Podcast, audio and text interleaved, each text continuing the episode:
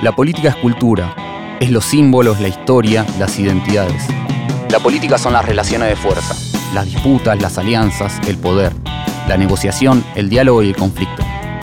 La política es lo material y es lo ideológico. La política es la pelea por conquistar el sentido común, lo que la gente cree que es razonable sin razonarlo. La política no es la guerra, la política es la batalla cultural.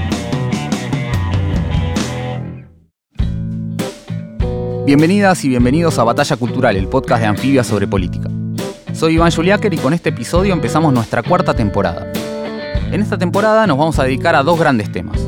Primero vamos a pensar a la política argentina en sus temas y cuestiones de fondo en base a las dinámicas de este impactante año electoral. No vamos a pensar en el último escándalo, sino en lógicas más profundas que están en el trasfondo de lo que muestran los resultados.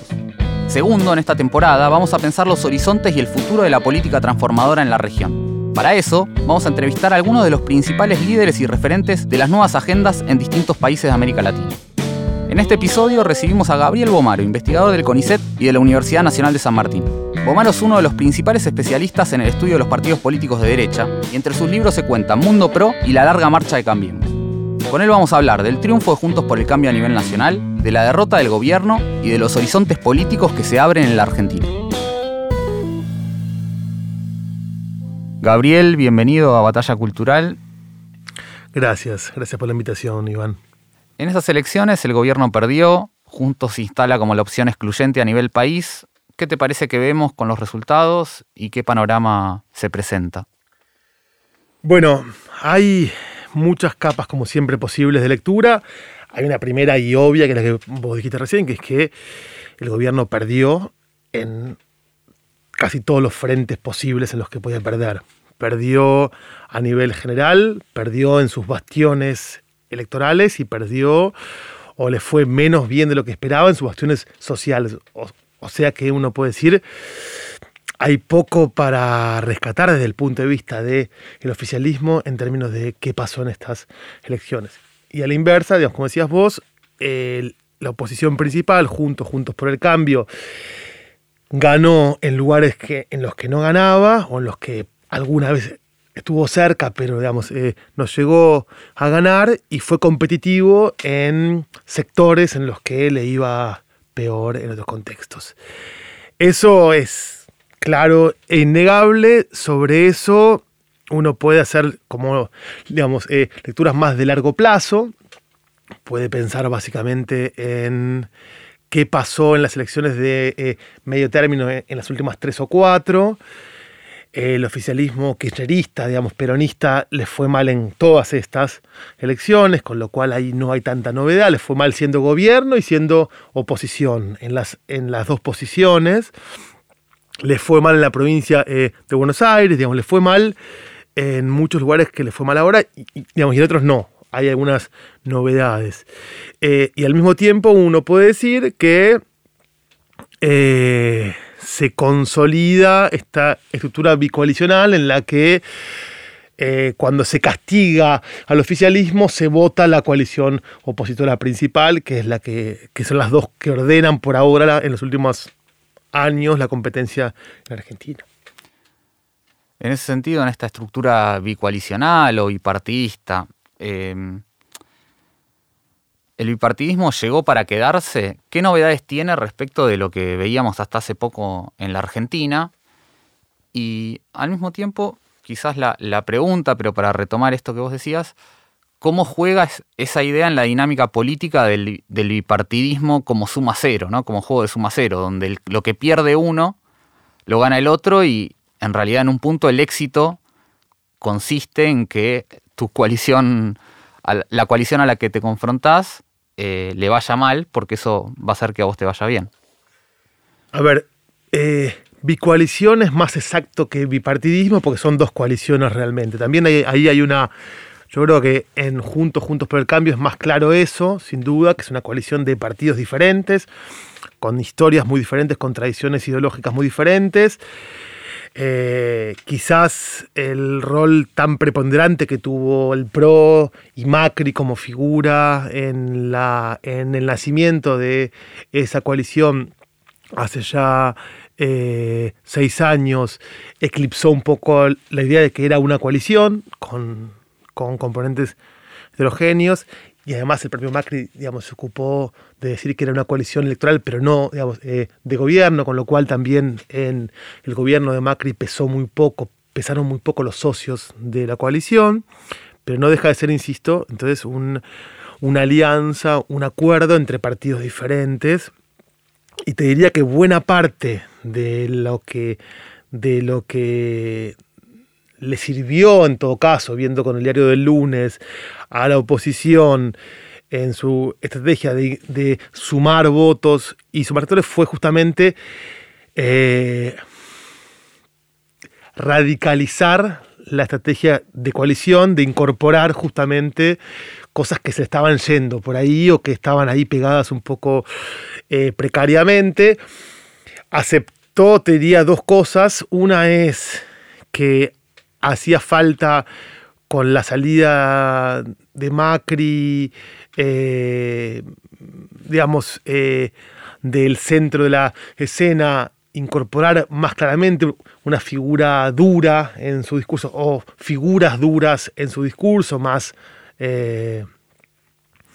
duras sobre todo en el antikirchnerismo, en, en, el liberalismo más desembosado y más abierto, en, en lo económico, digo, ¿no? Eh, y con un poquito también eh, conservadores, digo, más, más de derecha eh, definida, y eso lo hizo en varios distritos, y luego incorporar, digamos, entender que la salida de Macri abrió un escenario diferente para eh, la, coalición y que eh, y, dar espacio para el radicalismo, para un radicalismo un poco más este, empoderado eh, y, o por lo menos con, con un despertar en algunas figuras que le daban esperanzas de por fin tener traccionadores de votos que no tenía antes, de ser un socio más en, en un poco más de igualdad de condiciones con el PRO todo eso, a todo eso se le dio espacio y uno puede decir que en buena parte el éxito de Juntos tiene que ver con esa, ese fortalecimiento de la estrategia coalicional eh, que, que funcionó bastante bien en muchos lugares. Por supuesto que igual uno puede decir, no sabemos siempre cuando pensamos en por qué se dio, cómo se dio las cosas, no es que eso fue lo que no es la causa, pero en todo caso eso parece haber funcionado y contenido espacios, sectores, votantes de diferente tipo. Eh, y en segundo lugar, eh, la coalición peronista o panperonista también es una coalición. Básicamente yo creo que ahí hay un, hubo una lectura, a mi juicio, errada del triunfo de eh, el 19, de la vuelta al peronismo unido, yo creo que siempre eso fue una eh, coalición, sin duda, mucho más claramente que el Frente para la Victoria, que ya era una, una, coalición porque era una facción dominante del peronismo que había incorporado sectores progresistas. la idea de la vieja transversalidad de Kirchner era una idea coalicional, digamos, ¿no? Después eso eh, fracasó, o en todo caso, digamos, viró a eh, otra cosa, pero, digamos, pensar que eh, el Frente de Todos es el peronismo unido, creo que, digamos, que es un error por muchos motivos. Primero porque eh, más allá no expresa solamente un sector peronista, es algo más que el peronismo, digamos, tiene, tiene eh, votantes y líderes de sectores muy diferentes. Segundo porque los movimientos más de abajo, sociales, también expresan algo diferente que el peronismo clásico y que las bases peronistas clásicas. Y en eh, tercer lugar, porque sin duda eh, los grupos votantes progresistas son un, punto, digamos, no peronistas, son un aporte clave al Frente de Todos en algunos eh, lugares más que en otros. Creo que la, el, Frente de Todos en el poder tuvo más dificultades para llevar, para gestionar, para administrar una coalición de gobierno eh, o para transformar una coalición, eh, digamos, eh, exitosa en, la arena, digamos, del voto en una coalición de gobierno, en una coalición de gestión cotidiana del poder. Ahí justamente nombrabas esta estrategia de Juntos por el Cambio de presentar a distintas facciones de, la coalición en, elecciones, en las elecciones paso, y justamente en general vimos que desde el Frente de Todos hizo bastante menos. Eh, ¿Pensás que ahí también hay un problema en términos electorales? No, mira, yo lo, que, lo que sí creo es que eh, uno puede decir, eh, en algunos distritos la idea de presentar una lista de unidad sin, sin paso puede, puede servir para ordenar y para fortalecer, y en otros puede justamente generar que sectores eh, más distantes del núcleo duro, un poco desencantados, no del todo convencidos, tengan menos incentivos para apoyar porque ven monocorde, monocromática la lista. Eh, las listas en las que el que encabeza suele ser muy, muy clave, ¿no? Porque uno es el más visible, es el que tiene más espacio, es quien tiene más protagonismo en los medios, en la, la publicidad y en el discurso, con lo cual creo que en un contexto de votantes eh, desencantados, enojados, eh, de personas que probablemente vieron en, el, en la promesa original del Frente de Todos una posibilidad de salir primero de la debacle económica social a la que nos había llevado el macrismo, pero segundo, digamos, también una idea de un peronismo que gestione mejor las diferencias, por así decirlo. Eh, esa gente creo que en esta elección tuvo pocas opciones eh, o pocos incentivos, por lo menos, para salir a votar por, eh, digamos, un oficialismo esto, un poco con dificultades para ver eso y para incorporarlo en su estrategia. Gabriel, vos has estudiado durante mucho tiempo a Cambiemos, al PRO, a Juntos por el Cambio, que decías en un momento un partido creado para ganar, ¿no? Eh, esa idea del partido creado para, para ganar, hoy es la principal alternativa opositora, ya sin el líder central que, tuvo en su constitución y en toda la primera etapa, no porque no, no siga teniendo un peso, sino porque hoy claramente no es el líder central de, esa fuerza. Eh, ¿De qué manera ves ese vínculo por el liderazgo de ese espacio y también cuánto habla de cierto éxito de un partido más allá de, su líder fundador. A ver, yo te diría, desde el punto de vista de la ciencia política o de los estudios sobre los partidos, eh, que vienen más de, esa eh, historia, eh, te diría que, que un partido nuevo logre trascender, sobrevivir a la salida de su líder de la vida política o al desplazamiento de su líder o a la derrota, digamos, de su líder es un indicador de vitalidad partidaria, de eh, solidez partidaria. O sea, que eso ya sin duda uno puede decir, el PRO es un partido que está logrando aparentemente sortear la eh, dificultad de cómo hacer para, para reconstruirse con un, digamos, luego de que el líder que moldeó el partido y, de un partido que se moldeó al servicio de ese líder, este, digamos, eh, ya no ocupe ese rol central. Eh, de todos modos, las internas y las incógnitas dentro del PRO persisten. Este, claro, por supuesto, ahora borrada sin duda por el éxito electoral, por el hecho de que casi todos ganaron. Digamos, es muy complicado en un momento de éxito como este pensar quién pudo haber perdido. Digo, Macri, los candidatos eh, de Macri perdieron en algunos lados, sin duda. la reta con, con Santilli, digamos, le fue quizás menos, fue menos contundente su victoria de lo que se esperaba, fue más parejo, con lo cual hay, hay, hay, hay una recomposición de cierto radicalismo eh, bonaerense. Bueno, hay, hay bemoles, pero todos y todas ganaron en una elección que sin duda tiene resultados muy favorables por ahora, en las PASO, por ahora, para, para Juntos, Juntos por el Cambio. Entonces, es difícil ahí encontrar, eh, hoy ponerse a hablar de los eh, desafíos que todavía tiene el PRO y todavía tiene eh, la coalición para definir, para redefinir liderazgos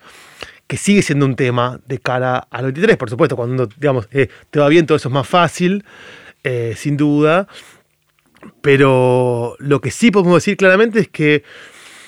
la convicción de los socios de la coalición de mantener la coalición a pesar de la derrota eh, y de mantenerse como una opción a la expectativa de ser eh, nuevamente eh, competitiva y la, y la, decisión del, digamos, dentro del PRO de, a pesar de la interna bastante áspera entre, uno pues entre Macri y sus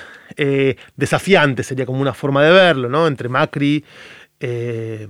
pero luego entró Patricia Bullrich, que parecía ser una eh, delegada de Macri primero, pero luego tomó eh, su autonomía, con lo, cual se complejizó mucho más. Eso digo, esa interna que sigue vigente, digamos, no obstante, la decisión de ese espacio de consolidarse, mantenerse unido, a pesar de las diferencias, parece también haber sido exitosa, ¿no? y haber tenido hoy su recompensa. Ahí en estas distinciones quizás entre, entre estas dos coaliciones, entre el Frente de Todos y Juntos por el Cambio, o Juntos, quería preguntarte si no hay algo también del vínculo entre el campo interno al partido, o sea, el tipo de vínculo que, se da dentro de cada coalición, mejor más que dentro de cada partido, y la idea en que se piensa el campo externo, ¿no? No sé, pensar... Te quería preguntar si, si no hay algo dentro del Frente de Todos que fue... Eh, una estrategia más pensada en sostener la propia coalición, eh, donde lo electoral se hizo, o sea, se pensó por supuesto, pero vino después de garantizar esa primera etapa o esa primera cuestión, y si no hubo y no hay en esta forma de construcción de Juntos por el Cambio, una cuestión más basada en una construcción de eh, pensar más en atraer nuevos votantes, en tener distintas opciones y en sumar por ese lado, para, obviamente, o sea, siempre pensar en la interna de la propia coalición, pero si no hubo, en ese sentido, más, más pensar en el campo interno del lado del Frente de Todos y más pensar en el campo externo del, lado de Juntos por el Cambio. Es una buena pregunta. Me costaría eh, responderla. Eh,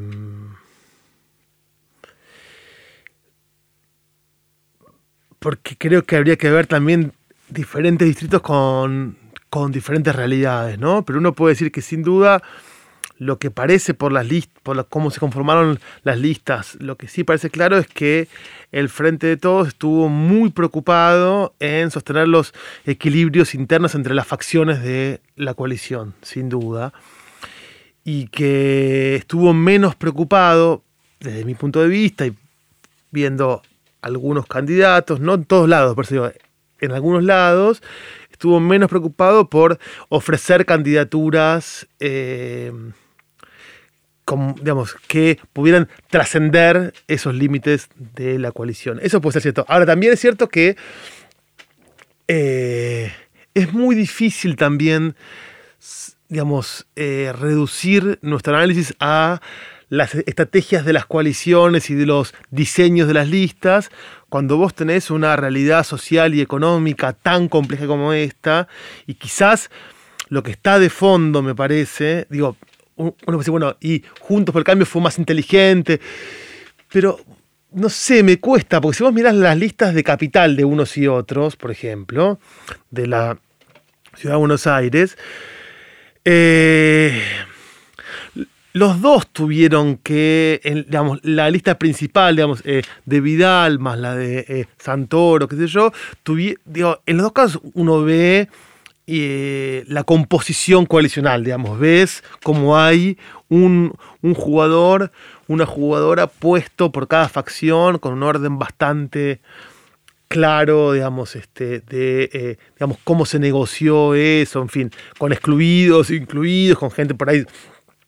que digamos, se le pagó digamos, eh, mucho o poco, pero eso en ambos casos lo ves. Yo, yo creo que centrarnos solamente en eso, en este contexto, sería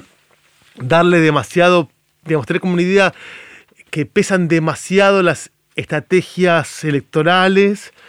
y demasiado poco los contextos en los que esto sucede, y sobre todo cuando sos oficialismo, insisto con eso, porque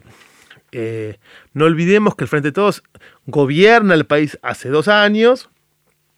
gobernó, le tocó, digamos, la peor pandemia que se recuerde en la historia reciente del país, sin duda, eh, pero tuvo también eh, muchas dificultades. Cristina Kirchner dijo, digo, dijo dos, digo, ella dijo muchas cosas al presidente, digamos, eh, sobre todo, y a su equipo, pero dijo dos, creo yo, que son clave para esto. Es una dijo, hay funcionarios que no funcionan, digo, cuestionó la gestión, y uno puede decir, realmente en algunas áreas la gestión presidencial, digamos, la gestión gubernamental fue mediocre para abajo y eso se, nota más en contextos de crisis. Eh, y segundo, le dijo, eh, ordene lo que tenga que, eh, digamos, ordenar, digo, ¿no? al presidente. O sea, también es una gestión deficiente y desordenada, ambas cosas. Y creo que eso, eso en un contexto de tantas restricciones, de tanta importancia que por el propio camino que eligió el gobierno para gestionar la pandemia, colocó al Estado y al gobierno del Estado en lugar tan central para la, para la vida cotidiana de las personas que se ve mucho más esas cuestiones. Digo, eso más economía en crisis, más aumento del desempleo y la pobreza, era muy difícil pensar que al Frente de Todos podía irle muy bien en estas elecciones. Eh, entonces digo, también eso porque, porque si no, eh, digamos, me encanta hablar de estrategias electorales y, digamos, y eso, pero digamos, no perdamos de vista eso, ese contexto fundamental para entender también qué pasó en estas últimas pasos. Por supuesto. Ahí hay algo respecto de estas bicoaliciones, de esta, de esta disputa que tiene que ver también con eh, distinciones de clase respecto de quiénes votan a quiénes y qué pasó también con el voto en distintos sectores en esta ocasión?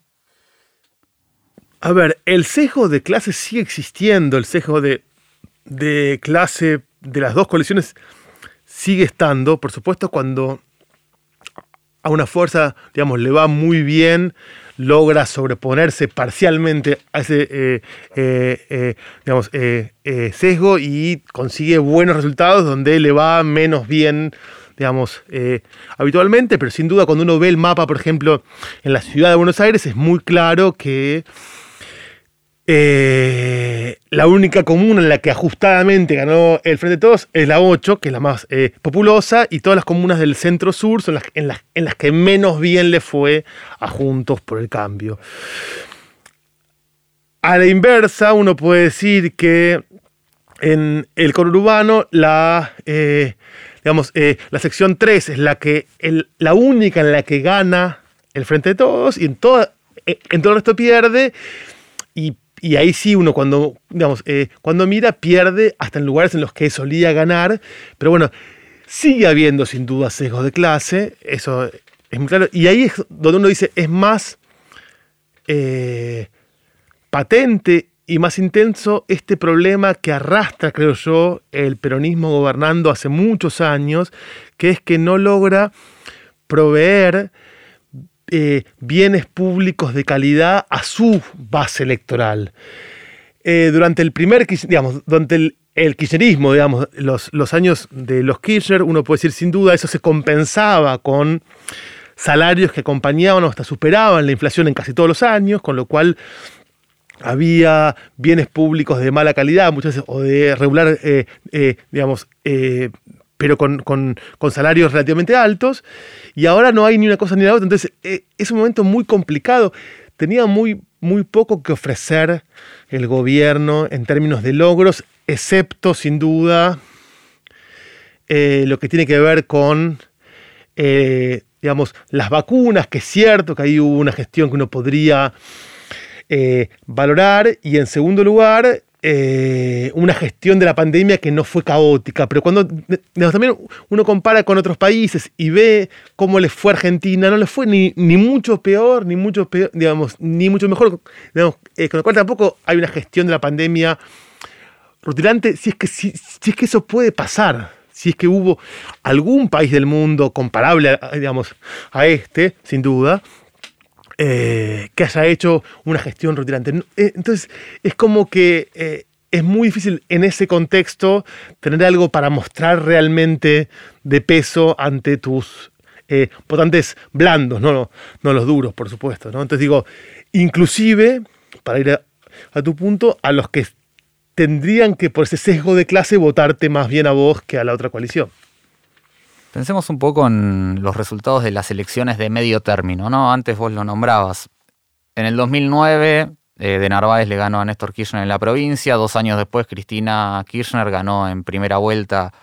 con el 54% de los votos. 2013, Massa ganó en provincia de Buenos Aires. Dos años después salió tercero en las presidenciales. 2017, Cristina Fernández perdió en, en provincia de Buenos Aires y dos años después ganó como vicepresidenta de, de Alberto Fernández. ¿Cuál es la verdadera importancia, la verdadera importancia si existiera esa, palabra, pero cuál es la importancia central de las elecciones legislativas? ¿Tiene tanto que ver con el escenario futuro dentro de dos años o tiene más que ver con la cuestión de cómo lo usan algunos actores políticos para guiarse, políticos y no solo políticos, y al mismo tiempo si sirve también en términos de gobernabilidad, o sea, ¿dónde tendríamos que poner el foco? Bueno, a ver, hay varios puntos. Un punto básico que es que las elecciones de medio término también, eh, reparten bancas, básicamente, y eso hizo, eso haría, si en noviembre se repite lo que pasó ahora en septiembre, que el, Frente de Todos pierda su quórum propio en eh, el Senado y pierda casi buena posibilidad de construir mayorías sólidas eh, en diputados. con lo cual afecta severamente sus recursos legislativos y afecta, por tanto, severamente su posibilidad de introducir leyes, digamos, introducir una dinámica legislativa que apalanque una recuperación política y económica, o política y vinculada con lo económico-social, o que a su vez eh, favorezca una mejora económico-social en el país. Entonces, ese es un punto clave. Uno puede pensar en 2009, sin duda, eh, el kirchnerismo, digamos, eh, Cristina en ese momento reaccionó de un modo muy hiperactivo y buena parte de las leyes fundamentales del kirchnerismo son hijas de esa derrota, ¿no? Uno puede pensar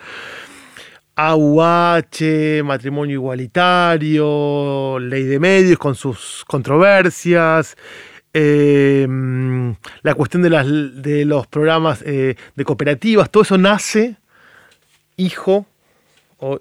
hijes de la derrota del 2009, que fue productiva en términos de, de cómo se recuperó el kirchnerismo de la derrota también del campo de un año antes en un contexto de crisis y salió adelante eh, luego de eso. La derrota del 2013 me parece que en cambio, también con otro, en, otro contexto, con una Cristina que ya no podía ser reelecta, pero que estaba todavía intentando ver si algo se podía hacer eh, sobre eso, qué sé yo, creo que clausuró buena parte de la posibilidad de recambio de agenda que tenía entonces el kirchnerismo y más bien fue como el inicio de la transición hacia otra cosa, que todavía no, digamos, eh, digamos eh, no era claro si era una especie de peronismo moderado tipo Scioli o centro derecha como fue finalmente. Pero digo, eh, entonces digo, produce efectos muchas veces y tiene, tiene em, digamos, consecuencias en términos de las dinámicas de los partidos, de las coaliciones y de los gobiernos. ¿Qué va a pasar con esta? Todavía no sabemos, porque además todavía nos falta una etapa. Digo, no, olvidemos que son las paso apenas y que faltan todavía las generales y hay, que ver cómo, si esto se profundiza o se morigera, si se, y, cómo y en dónde. Entonces, digamos, recién ahí vamos a, a tener más claro el panorama respecto de cómo queda parado el oficialismo, la oposición, cómo quedan parados Dios cada uno, qué otros jugadores, digamos, eh, relevantes se suman a la conversación y con qué recursos cuenta en los próximos dos años eh, unos y otros para prepararse para las presidenciales. Eh, hablando de derechas, yo lo que te quería preguntar, teniendo en cuenta también que vos venís estudiando el tema en Argentina y en la región, si lo que hay es un crecimiento de las derechas en la región, o lo que hay es una radicalización, o en definitiva lo que hay son las dos cosas. ¿Cómo, cómo lees esto? Bueno, a ver, si nos vamos a nivel regional, te diría, depende mucho de qué país hablemos, claramente. Eh, creo que ya, es un, ya es, hay bastante consenso en los que estudiamos estas cosas que no hubo un giro a la derecha regional de la magnitud ni de la intensidad que fue el giro a la izquierda que empezó con eh, la llegada de Chávez al poder en 1998-99 eh, y que siguió con Brasil, Argentina, Uruguay, este, Ecuador, eh, Bolivia, etcétera, Nicaragua, El Salvador, bueno, en fin. Paraguay por un momento, digo, tuvo una cobertura en términos geográficos. Chile por eh, un momento con una izquierda un poquito más eh, marcada que la que había sido la concepción antes, digamos, con, eh, bueno, en fin, digo, no hay tal giro a la derecha hasta ahora y no parece haber tampoco señales de que, lo, de que, de que eso se Sí hubo surgimiento y enriquecimiento del campo de las derechas, que mirábamos poco, porque mirábamos más las izquierdas o los progresismos o los movimientos nacional populares, pero sí hubo un crecimiento que tiene que ver tanto con eh, movimientos de oposición a las agendas culturales que trascienden con mucho a los progresismos que vienen de antes, pero que se, aceleraron por esos años, y movimientos de oposición a las políticas redistributivas, digamos, o a la agenda más económico-distributiva de el eh, giro a la izquierda. A lo que se suma eh, una agenda más de eh, frustración y de Em, crítica de la política, que también tienen más larga data, pero con el, que, con, el, con el final del boom de las commodities, cuando había menos para dar en términos de políticas distributivas, y con los problemas de corrupción y de escándalos y denuncias que hubo en los gobiernos progresistas, digamos, esa, ese, esa, esa mm, agenda más de bronca y de rechazo, digamos, cobra un rol eh, central en, nuestros países. Eh, eso no configura un giro a la derecha, pero sí configura una vitalidad de movimientos conservadores este, o antidistributivos de, de talante diferente en cada país. Tenés países en los que surge una derecha que al revés se modera, por así decirlo, para, para, para ser eh, competitiva, Argentina, Chile, y tres países en los que surge una derecha radicalizada, Brasil, digamos, ¿no? Por ejemplo, el caso claro. claro. Em, entonces digo, no es tan claro eh, que haya una tendencia a la radicalización, pero sí, sí pasa que en los países en los que, en los, digamos, que se abre un campo de disputa al interior de la derecha, entre radicales y moderados, por así decirlo, o entre extremos y centristas, que, que hoy se mantiene vigente y que hay quienes están en las posiciones más duras y sobre todo que son las más, las más de reacción en, términos culturales y en términos económicos, y las posiciones más, más de eh, centro derecha que, que juegan como una especie de golpe de timón en términos de políticas eh, económica sobre todo, pero que, tienen una agenda menos dura en términos culturales y en términos eh, también de concepción del Estado, digamos, ¿no? Eh, entonces digo, eso pasa también en Argentina, donde vos tenés el, el surgimiento de una derecha, digamos, más pragmática, menos ideológica, menos claramente ubicable en términos de la agenda cultural, por ejemplo, más ambigua en ese punto, eh, y menos neoliberal desembosada, sin duda, pero, digamos, a la que le va bien, y parte del que le vaya bien es que gobierna, tiene problemas, no logra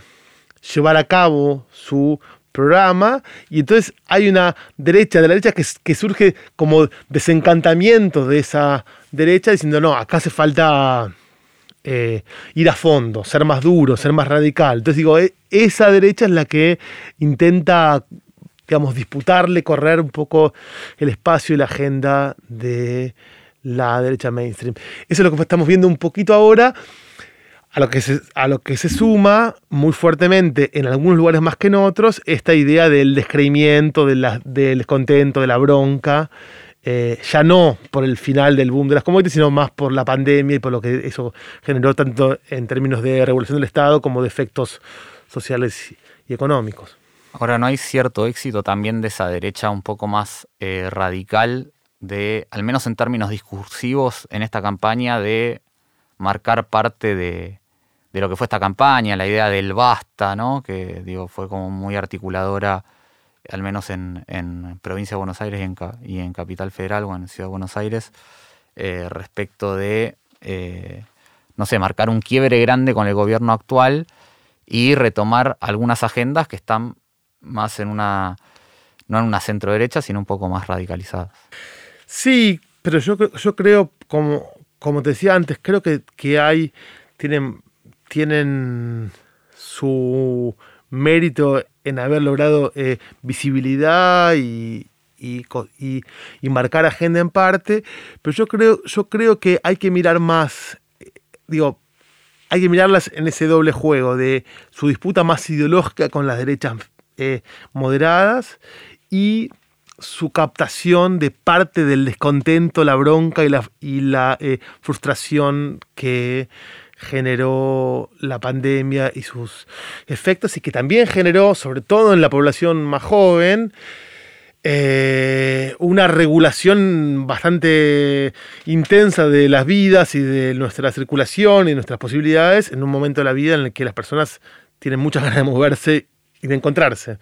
Entonces eso este, no, es para, no es poco importante. Eh,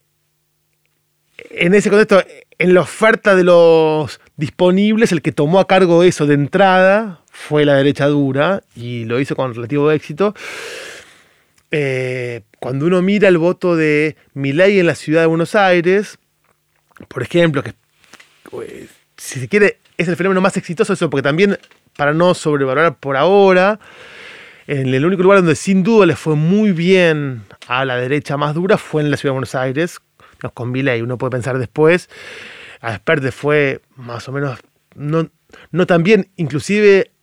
a la luz de historia de derechas duras, que les fue un poco mejor en otros contextos, más conservadoras si querés, pero bueno, Patti, no sé, u otros que, que digamos, les fue parecido, o un poco mejor, un poco peor, pero digo, no, no fue, creo yo, descollante lo de Spert, y no veo en otros lugares donde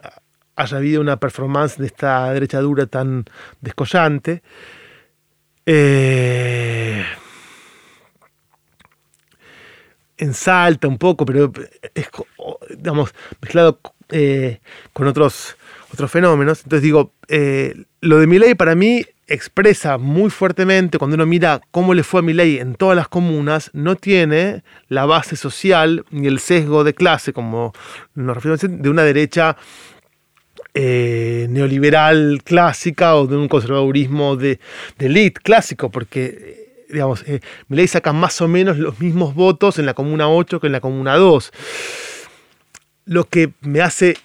inferir, habría que verlo un poco mejor, que lo que está captando es otra cosa. Está captando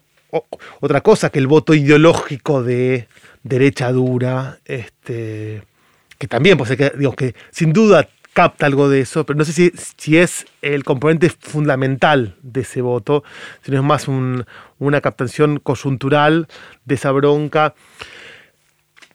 antigobierno, antisistema y sobre todo con una vida muy regulada por normas y por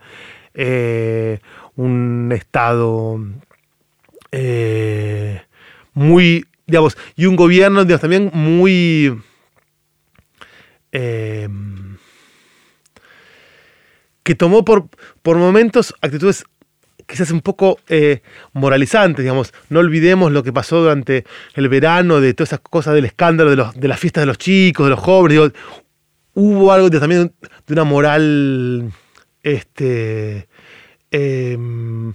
que juzgó, una moral cívica, eh, eh, colectiva, que juzgaba este, los ilegalismos de los jóvenes. y bueno, eso por ahí tuvo, digamos, algún tipo de efecto. Habría que verlo, son todas conjeturas sin duda, pero yo no, no veo tampoco ningún elemento que diga que mi ley eh, representa o que este, este éxito en la ciudad solamente, por ahora, de una derecha dura, sea un voto ideológico de ultraderecha y, veo más elementos para, para pensar que es, es un poco más complejo, lo cual no lo hace menos inquietante, ¿eh? pero digo, simplemente para ver cómo lo entendemos. Gabriel, para cerrar, a los entrevistados, las entrevistadas, les pedimos que nos traigan una frase que les sirva para pensar la política. ¿Cuál es tu frase? Difícil, difícil tener una sola frase para eso. Yo con lo que me, con lo que me eh, voy a quedar es con una idea de la endometología de Garfinkel, que Garfinkel le criticaba a Parsons que tenía una idea de los actores como dopados culturales o idiotas que juzgan, decía él. Yo creo que nunca tenemos que pensar a los votantes o a las votantes como dopados culturales o como idiotas que, juzgan. Eso sería el peor error de analistas y de políticos, políticas para moverse en cualquier, cualquier coyuntura, pero más en esta tan compleja en la que estamos. Gabriel Bomaro, muchas gracias por venir a Batalla Cultural. Un placer. Batalla Cultural Somos. En conducción, Iván Juliáquer. Producción, Camilo Genud e Iván Juliáquer. Diseño de sonido, Estudio Red. Comunicación, Vera Ferrari. Ilustración, Ana Fefercon. Producción general, Tomás Pérez Bisón. Podés seguirnos en las redes de Anfibia Podcast.